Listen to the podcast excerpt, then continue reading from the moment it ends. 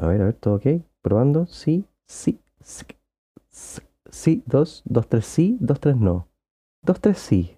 Sí, sí. dos, tres, no. me, me gusta esta parte porque, porque no hago nada. De, de verdad no hago nada. O sea, es, es mirar la pantalla y no, no, no tengo una mesa de teclado, no, no estoy moviendo ninguna perilla, no, solamente estoy haciendo pruebas de sonido por- porque así se, así, he siempre visto que se hace así. Entonces estoy como con la fe. Esto se llama e- ecualizando con la fe. Dos, tres sí, dos, tres no. Ay, ay, ay. Bueno, ¿cómo están? ¿Cómo les va? Eh, yo estoy muy contento, en serio, de verdad, muy feliz eh, por eh, estar en mi segundo capítulo de este podcast. Para esto vine. Y quiero partir agradeciendo, agradeciendo toda la buena onda, toda la buena vibra que, que he recibido durante estos días, muchos éxitos, buenas palabras, algunos con bastante dedicación, otros más al paso, eh, otros simplemente escuchando, viendo el, el, el vídeo, el vídeo, en Google, no, no mentira, en YouTube. Y sí, de cierta forma me he sentido bastante acogido por, por las personas, por, por eh, haber eh, tomado la decisión de poder entregar mi, mi experiencia, mi conocimiento y también mi contenido único, propio, generado desde mí para todos ustedes. Así que agradezco bastante todo ese cariño que, he sentido y que siento y que espero seguir sintiendo alrededor de, de todos estos capítulos de este querido podcast.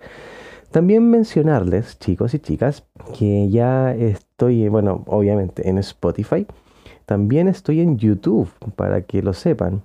Eh, bueno, lo he comentado en mis redes sociales. Quiero potenciar mucho este podcast, por lo tanto lo estoy haciendo súper eh, ordenado, súper estructurado, con bastante optimización a nivel de SEO. eh, estoy practicando el SEO de YouTube con mi propio producto. eh, así que está bien entretenido el tema y estamos en las plataformas ya de las más principales. Entonces, eh, yo ocupo la plataforma de Anchor, ahí es donde alojo el podcast y desde ahí en adelante se distribuyen todos los canales disponibles, habidos y por haber de podcast, donde está también Google Podcast, Pocket Cast, Radio Public y hay otros más que vienen en camino como Apple Podcast que ya se envió la solicitud, pero prontamente estaremos avisando que eh, para esto vine lo podrán encontrar en ese canal.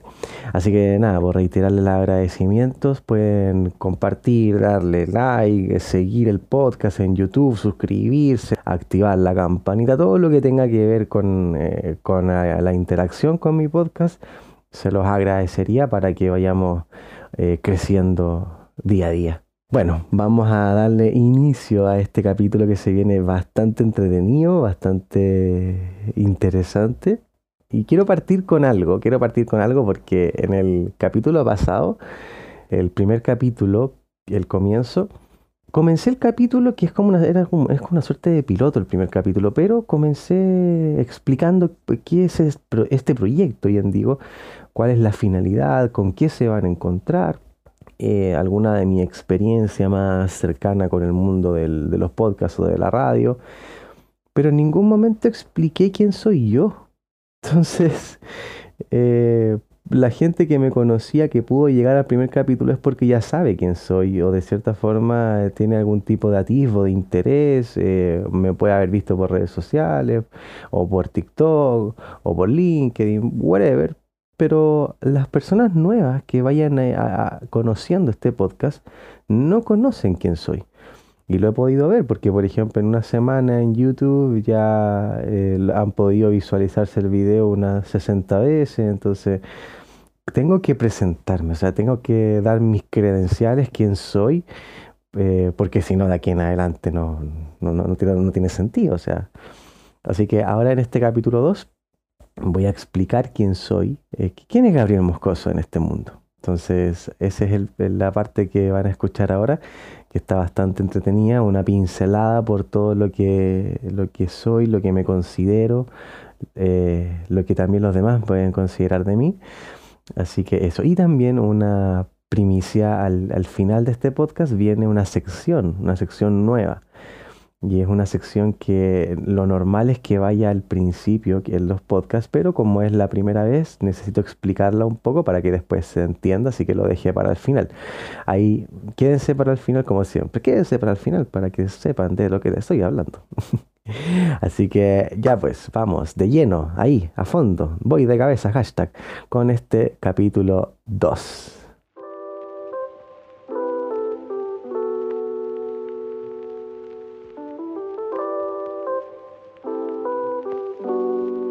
A ver, ¿quién soy? ¿Quién, quién es Gabriel Moscoso? ¿Quién es este chico que está acá? Este, esta, persona. Este joven, joven. Siempre me acuerdo en el colegio que había una, no me acuerdo que decía una inspectora que te llamaba la atención, o no te llamaba la atención, pero cuando te quería llamar te decía, joven. era, era, muy chistoso y con mis compañeros nos, nos decíamos, oiga, joven, joven. No sé por qué me acordé de eso. Bueno, eh, ¿quién soy yo? En mis redes sociales tengo una breve descripción. Me quiero, ah, me quiero tomar de eso para ir tocando punto por punto, haciéndole doble clic a cada una de las cosas que tengo ahí. Lo podrán revisar en mis biografías, eh, en mis beacons. Beacons hoy día se convirtió como en mi página de aterrizaje como donde mantengo todos mis canales de comunicación, lo pueden encontrar en mi beacons. Y ese link de mi Beacons está en todas mis redes. Lo pueden encontrar en Instagram, en TikTok, en YouTube, en eh, LinkedIn creo que también lo tengo. Y ahí está todo lo que soy, eh, al menos en, este momento actual. Entonces, eh, vamos por parte. Primero, publicista profesional. Ese es mi título, esa es mi, mi profesión, ese es mi oficio.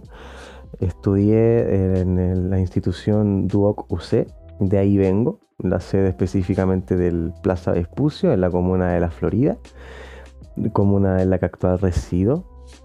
Y mm, eh, ¿qué, tiene, ¿qué tiene bonita esta parte? Esta parte me, gusta mucho porque para mí el título de haber tenido una carrera, haber terminado una carrera es súper importante porque en primer lugar no, no fue mi primera carrera, no fue mi primera decisión, pero sí fue la más importante. Y, me, estoy muy contento de haber eh, salido de publicidad. No fue una carrera que me gustó desde el principio, lo admito. Eh, fue una carrera que me, enamoró en tercer año, cuarto año. Y me enamoró justo con un proceso de madurez que, tuve en ese momento. Bueno, y que sigo teniendo de aquí hasta, el día de hoy, eh, para ir comentándoles un poquito. Publicidad es una linda carrera, es una carrera, es una ciencia, es una ciencia que me gusta mucho. Em, tiene que, ver con mucha estrategia, con mucho análisis, con mucho, con mucho enfoque, tanto desde la marca como desde el consumidor. Y, cómo tener distintas tácticas para poder persuadir, disuadir, convencer a, alguien eh, o, a un grupo de personas para que acceda a algo, tome algún tipo de acción. Y, y es una ciencia, es una ciencia muy linda y tiene muchos tiene contrapartes la publicidad en, ciertas personas y, y, aquí voy con esto, que es una carrera que de cierta forma te pone en controversia con, la parte ética, con la parte moral. Eh, no, quiero entrar en polémicas, pero la publicidad tiene un poco de eso, es, un poco atrevida en, ciertas cosas y, a veces ese, atrevimiento pasa un poco por, por alto ciertas normas, ciertas éticas. Y, hay algunos que lo soportan, que les gusta, y hay otros que definitivamente reniegan de eso. Estamos todos en nuestro libre derecho de tomar la publicidad como nos parezca. A mí en lo personal me encanta. Em, es una, como les digo, es una ciencia. De hecho, recuerdo que el primer, mi primer día de clases en, mi carrera me tocó con un profesor del área creativa de, de la publicidad.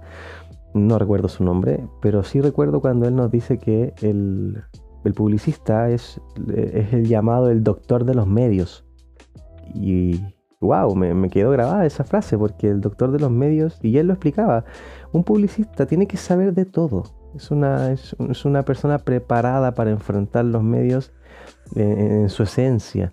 Y tiene que saber desde cuánto cuesta eh, la edición y el imprimir, por ejemplo, un folleto para ser repartido en vía pública, tiene que saber cómo funciona un spot de TV, cómo funciona un spot radial, tiene que saber eh, todo lo que tiene que ver con temas de internet, con las plataformas online. Eh, es, todo, o sea, el publicista tiene que manejarse en todo, tiene que estar bien parado en todos los escenarios de lo que tenga que ver con los medios.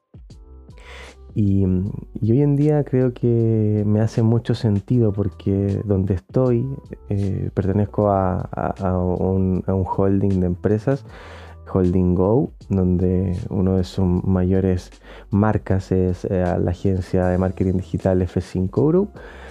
Y eh, también fui parte, soy parte también de esa agencia tengo a, cargo otra área, pero, pero sigo dando apoyo y en lo que se me requiera siempre voy a estar. O sea, pertenezco ahí desde el año 2019, finales de 2019, y le tengo mucho cariño. Me ha dado bastantes herramientas para, para lo que soy hoy.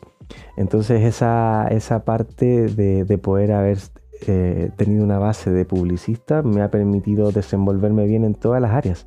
Conozco mucho de campañas digitales, conozco mucho de, community, conozco mucho de radio, conozco mucho de conceptos creativos, conozco mucho de, gráficas, de no me gusta mucho realizar la gráfica, pero sí conozco la composición de una gráfica, puedo perfectamente, tengo las herramientas para opinar si es que eh, esto va, acá o no va allá, porque lo estudié, porque me lo enseñaron, conozco herramientas audiovisuales, eh, de todo, de todo. Entonces es una carrera que si bien no se especializa en una de las áreas, que bueno, eso es tu decisión dentro de la carrera, te deja bien parado en poder desenvolverte en, cualquier parte y eso se lo agradezco bastante a mi carrera.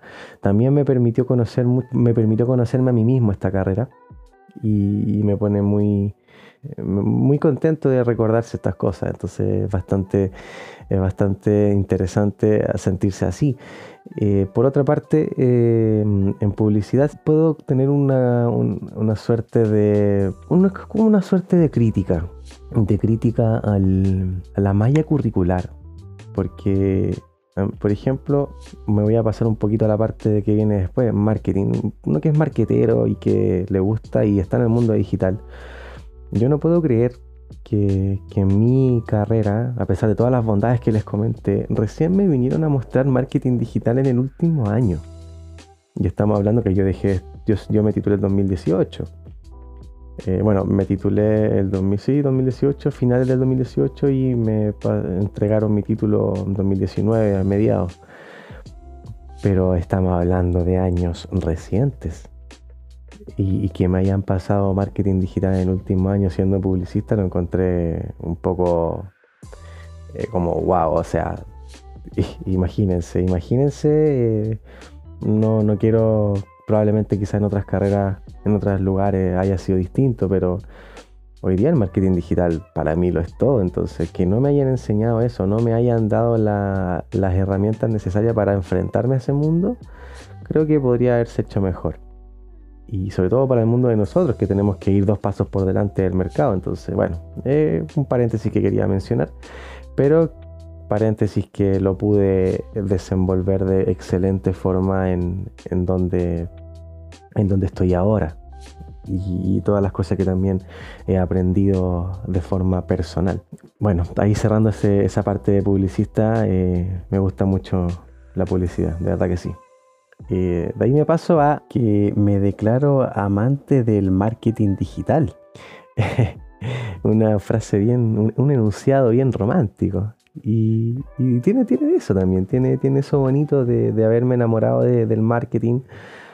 Eh, para mí el marketing siempre ha sido el, pavimento. Siempre digo lo mismo, el marketing digital es como el pavimento, tú solamente te encargas de caminar, el, marketing te, pavimenta todo ese camino, te, trabaja mucho de la mano de los datos, trabaja mucho de la mano de optimizaciones, de automatizaciones, de innovaciones, el marketing es bastante eh, fresco, por así decirlo, es un, eh, está actualizado. Y, uno tiene que saber tomar todas esas herramientas que, te entrega el marketing digital y, poder aplicarlas en tus, productos, en tus negocios. Es un área que ayuda mucho a las personas, sobre todo a los que comienzan con una empresa, que tienen idea de algo. Y ojo, no, no, no, no quiero hablar de empresas y marcas 100% capitalistas. Recordemos que también una fundación puede ser una marca, así que em, esto, es, esto es bien, ah, estoy ampliando los conceptos para que todos me puedan entender el, marketing tiene eso, tiene, tiene, tiene todas estas bondades que, son muy interesantes, que son geniales, que son que, no solamente eh, verlas, sino que verlas y aplicarlas, que es la parte más linda. Entonces, por eso me, es como mi parte romántica de la descripción y que me ha permitido hacer muchísimas cosas. Pasar por el área de SEO, conocer mucho la parte community manager, conocer mucho de campañas digitales, conocer mucho cómo es el contenido de una marca, cómo trabajar ciertas estrategias digitales a través de acciones que puedes tomar en el previo, en el, en el momento y en una postventa, la captación de clientes a través de, una red. ¡Wow! Es un, es un mundo, de verdad que es un mundo y se los recomiendo para el que esté quiera iniciarse en el mundo del marketing. Es una tremenda, tremenda decisión. Sigo también ahí, vamos en la siguiente haciéndole doble clic a e-commerce e-commerce. Otra parte interesante que me ha tocado, esto es más actual, eh, a lo que me dedico actualmente, me dedico a la parte de los e-commerce. Es un, mundo nuevo para mí, bueno, más que nuevo, reciente, porque ya el próximo mes voy a cumplir un año de lleno en, este, en este rubro.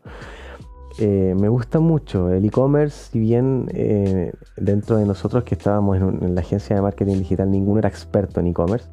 Nos pilló el haber eh, dado el, el, puntapié inicial a esta área cuando la pandemia, bueno, terminando el estallido social y pre-pandemia, entonces no, nos, no, agarramos el e-commerce en pleno auge, pero sí agarramos el e-commerce ahí, pero en el punto de partida con el cohete hacia arriba, entonces eh, ya se venía viendo el mundo de los e-commerce antes de, de, todo lo que había pasado. Estoy, bueno, contextualizando un poco para el que no me escucha desde afuera estoy llevándolo a un contexto nacional en Chile, Santiago. Entonces pasaron ciertas cosas que los modelos optaron a avanzar. Avanzar. Entonces eh, estoy comentando ciertas cosas porque, bueno, y probablemente en tu país, que estás escuchando afuera, eh, la pandemia también ayudó bastante a acelerar este proceso.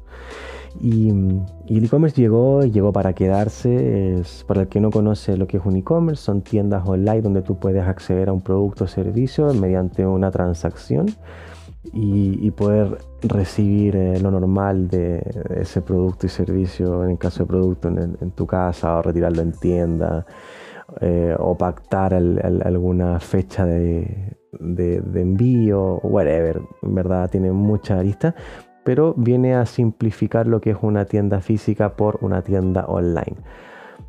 Y nosotros creamos un e-commerce que es neftis.cl. Aquí en la descripción les voy a dejar el link para que vayan a visitar las mejores cervezas premium y vinos premium de Chile y el mundo directamente en la puerta de tu casa.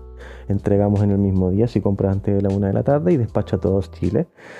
Ahí pasando el dato, ojo, ¿ah? ¿Ah? ¡Cachink!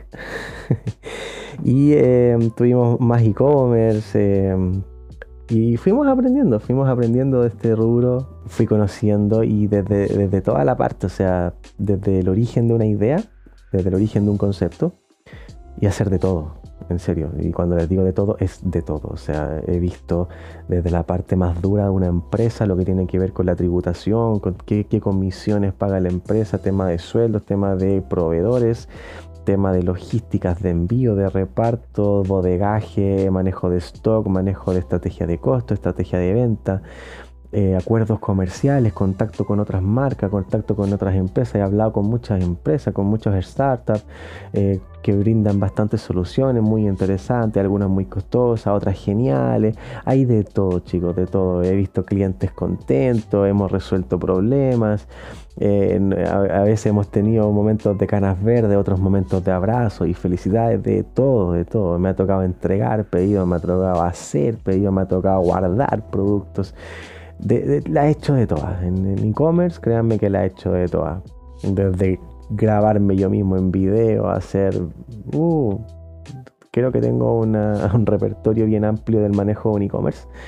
Y, no solamente eso, sino que haberme dedicado a este rubro y, haber potenciado también yo mismo eh, mi, experiencia en esta área me permitió eh, junto al, equipo del holding eh, la parte administrativa poder salir del país, ir a, Estados Unidos a, proponer un proyecto, proyecto que, que ha tenido buena, buena panorámica, que ha tenido buenos resultados, que ya estamos avanzando en varios términos y bueno, más que avanzado, de forma ya más concreta. Entonces me, pone muy contento. En serio es un rubro que, que es muy interesante que se los voy a ir compartiendo a medida que va avanzando los capítulos. Y también otro e-commerce que viene en camino que es GoPointNow que es el que va a tener a mercado en Chile y en Estados Unidos. Estamos ahí dándole a full. Otros más que, vendrán a nivel de estrategia como por parte de la agencia de cliente. Bueno es un mundo es un mundo y lo que pueda compartirles de ese mundo y si ustedes tienen e-commerce eh, poder darles alguna ayuda, algún consejo. Tengo bastante contenido en mis redes respecto a eso, así que lo pueden revisar. Y pasándome a la parte de pequeño inversionista. Así me defino, así me, me, auto me autoproclamé pequeño inversionista y, y acá me, me, pasa algo bien simpático porque este, este, rubro este rubro para mí es nuevo, es nuevo lo vengo a conocer desde el finales de 2020, hace poquito, hace unos, eh, unos seis meses atrás, que, me empezó a picar el bichito de conocer este, este mundo de las inversiones. Empecé a rodearme de números. Bueno, a mí, a mí nunca me han costado las matemáticas. Eh, siempre le he tenido un cariño a los números, me gustan y nunca se me ha hecho difícil, entonces eh, manejo también, me, gusta tener todos mis números controladitos en Excel, tanto números personales como los de la empresa. Y cuando empecé a escuchar la palabra inversión, la palabra rentabilidad, la palabra diversificación, la palabra oportunidad, quedé con dudas y dije, ¿por, ¿por qué siento que este mundo está muy lejano? ¿Por qué siento que quizás es un mundo que no, que no puedo conocer, que, es de ciertas personas. Y me lo cuestioné, me lo cuestioné. Y quise indagar más allá, aparte que la empresa también estaba muy metida en números, entonces veía números todo el día, los sigo viendo, por supuesto. Y cuando, cuando comencé, justo me dio el momento a la par de que Seba, Seba es la parte administrativa, la, cabeza administrativa de, de todo el holding y me dice, mira, te recomiendo este libro para que vayamos a la parte, estudiando todo este tema de inversiones, de economía, de finanzas. Y el libro se, era Padre Rico, Padre Pobre, de Robert Kiyosaki. me, canso un poco de risa llegar a esta parte, porque esto yo lo estoy hablando hace unos 6, 7 meses atrás. Eh, no, yo diría que un poquito menos, sí, 5 o 6 meses. Y desde ahí en adelante he escuchado tanto podcast, he escuchado, he estudiado muchos temas, he leído harto audiolibros. Y créanme que, el, término padre rico, padre pobre de Robert Kiyosaki lo he escuchado, pero ya innumerables veces. Y ahora estoy yo acá, me tocó a mí. Ahora me tocó a mí eh, decirlo. Eh, soy de la escuela también de Kiyosaki. Es un libro, chicos y chicas que están escuchando, por favor, vayan. Yo, no entiendo por qué ese libro no es obligación. Deberían, deberían entregarlo en los colegios. O sea, basta de papelucho, por favor, entreguen Padre Rico, Padre Pobre.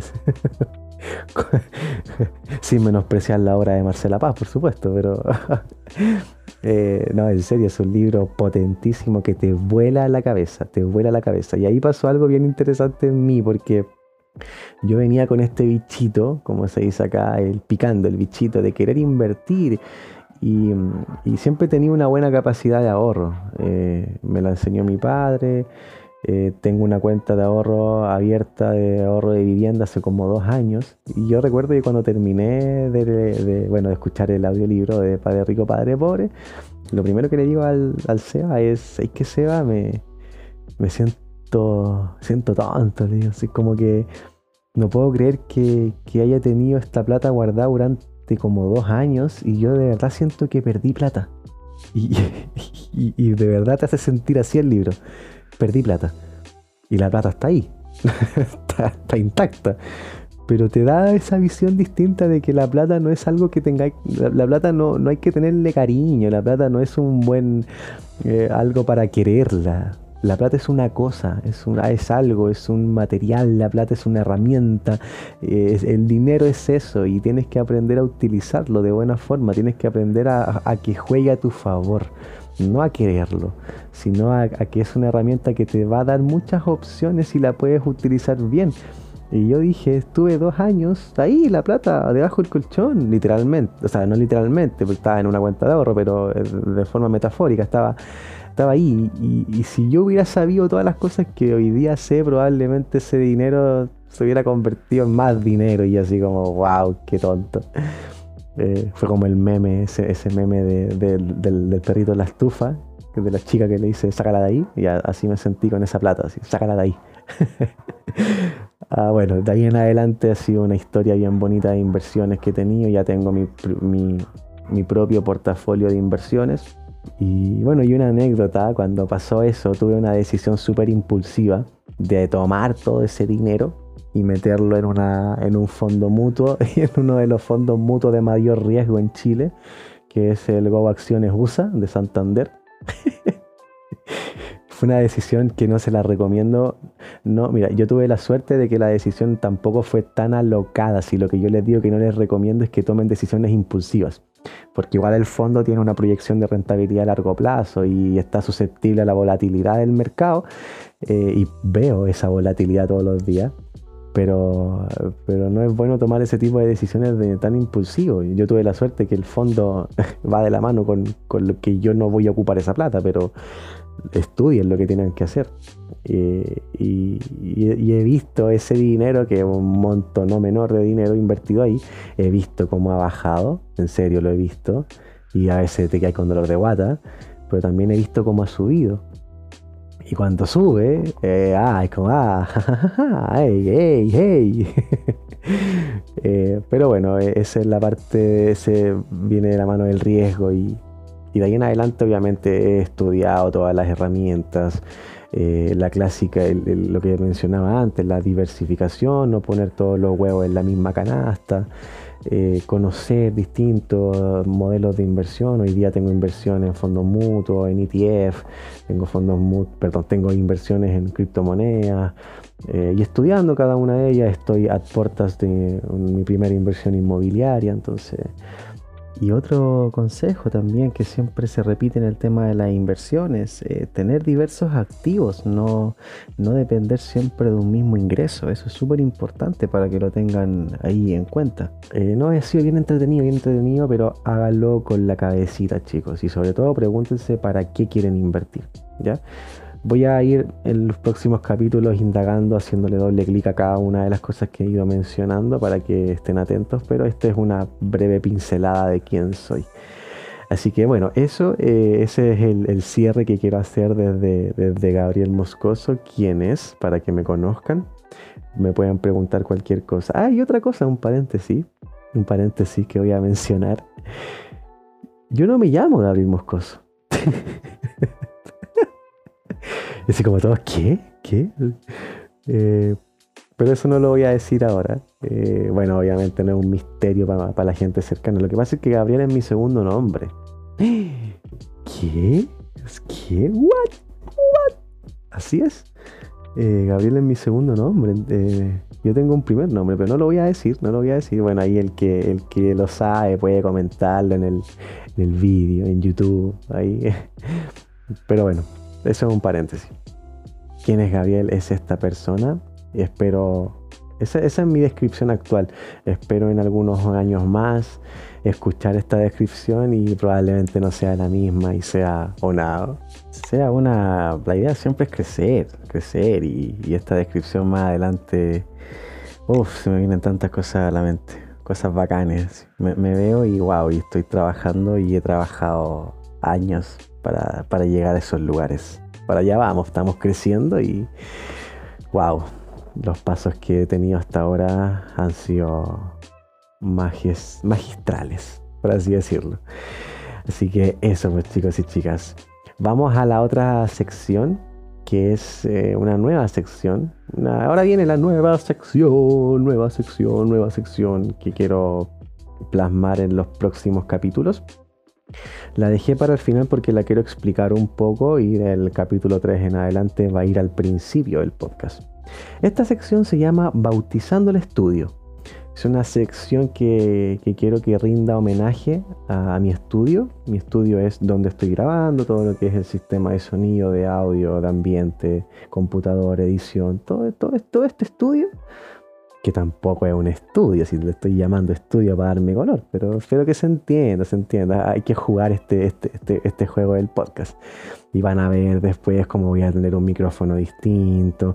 Ah, ojo ahí, ojo ahí, estamos creciendo, para allá vamos. ¿ah?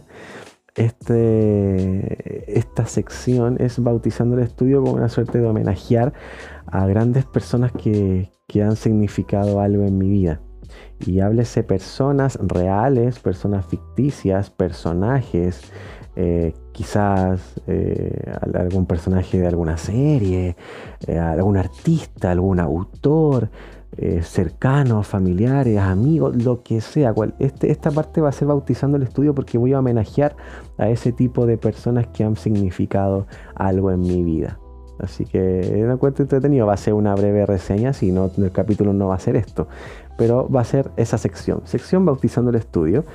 Y voy a comenzar ahora con mi primer homenaje de este estudio. Hoy día mi estudio se llama Gustavo Cerati. Un aplauso. ¿Me pongo de pie? Me pongo de pie. Quiero partir con Gustavo. Gustavo, por favor, un abrazo a la distancia y en la eternidad. Tengo un cuadro de Gustavo pegado en mi pieza que me lo regala un amigo. Eh, tengo cuadros, perdón, tengo CDs de la, autobiografía, el libro también me lo regalaron. Eh, no soy fanático de Gustavo Cerati, así como fans, fans, no. Me gusta mucho, me gusta mucho su persona. Para mí Gustavo Cerati representa algo transversal en mi vida porque lo conozco desde muy pequeño, gracias a mis, a mis padres que le gustaba mucho su Stereo a mis tíos, clásica persiana americana, un, tema que lo escuchaba desde que era pequeño, entonces... Y ahí fui indagando más en la vida de Gustavo, aparte que también mi, padre, mi padre conoció a Gustavo Cerati en, Providencia, Santiago. Recordemos que Gustavo también tiene harto vínculo con, nuestro país, con Chile. Y, y, por qué quiero bautizar y homenajear a Gustavo Cerati en mi estudio hoy día? Porque a mí siempre me han llamado la atención este tipo de personas. Eh, porque yo también siento que tengo harto de eso, personas distintas, personas en este mundo que, se nota que vienen a aprovechar la vida, que vienen a, experimentar, que vienen a, a querer ser ser más de su persona. Gustavo era así, Gustavo era una persona irreverente, una persona que muy vanguardista, una persona que era perfeccionista, le gustaba mucho conocer, aplicar a su obra cosas que él iba materializando, cosas que él iba estudiando. Viajaba mucho a Estados Unidos, perdón, a Europa, a rodearse de, de, ciertas personas que, aportaban a su música y, con música con mucho contenido, con, mucha intención. Era una persona eh, que era ejemplo de, la perseverancia, de, de, querer siempre estar ligado a sus convicciones, una persona que creía mucho en él. Y ese tipo de personas a mí me, me agradan mucho, me agradan mucho, personas que confían, que, si se caen se levantan y, que no pierden tampoco su, esencia. Eso, eso es lo que yo más rescato. Y partí el capítulo pasado mencionando mi propia esencia. Entonces, eh, me gustan ese tipo de personas. Gustavo me marcó por eso. Y nada, Trato que, voy a tratar de que esta parte sea bien breve, a pesar de que en una, en una conversación con una cerveza en mano, cerveza sin alcohol para mí, gracias por favor. Recordemos que no tomo o dejé el alcohol, pero en una conversación más, más, cercana con alguien podríamos hablar mucho más de Gustavo Cerati. Eh, ahora solamente es para homenajear mi estudio. Hoy mi estudio se llama Gustavo Cerati. Y, ah, paréntesis, paréntesis, mencionar dos canciones, por supuesto, que me marcaron. Obviamente tiene un repertorio exquisito, pero dos, hay dos canciones que a mí me, me marcan mucho, que es Signos y Corazón Delator. Uf, temazos, temazos. Son dos temas que, yo los tendría en ese CD de la vida. Si hay un CD de la vida, mm, esas dos canciones van. Así que eso muchachos y muchachas, esta sección va a ir al principio en los próximos capítulos. Eh, vamos a ir dándole por término a este capítulo. Estoy muy contento de repetir por toda la buena onda, por toda la buena vibra. Ya estamos en el capítulo 2, cómo avanza esto. Recuerden seguir el podcast, denle el botón seguir, ayúdenme con sus botoncitos, con sus me gusta, con sus compartir, con sus suscripciones, campanitas, like, comentarios lo que puedan hacer eh, se los agradecería mucho porque la idea es que vayamos creciendo a medida que va creciendo el podcast y para los que vienen a enterarse de esto, sobre todo por, YouTube, YouTube va, a llegar gente porque en verdad es harta la audiencia que se, se tiene por ese canal. Entonces, para los nuevos auditores de este podcast, te mando un abrazo, un saludo y acompáñame, acompáñame en este lindo camino que es para esto vine mi podcast personal de Gabriel Moscoso, arroba gap.m7 en mis redes, Instagram y TikTok, Gabriel Moscoso en LinkedIn y en Beacons, mis redes, mis canales, todo. Así que eso muchachos y muchachas, me despido, nos vemos en el próximo capítulo, que tengan linda semana, lindo día, donde quiera que estén escuchando, un cariñoso abrazo y que les vaya la raja. Nos vemos, chao chao.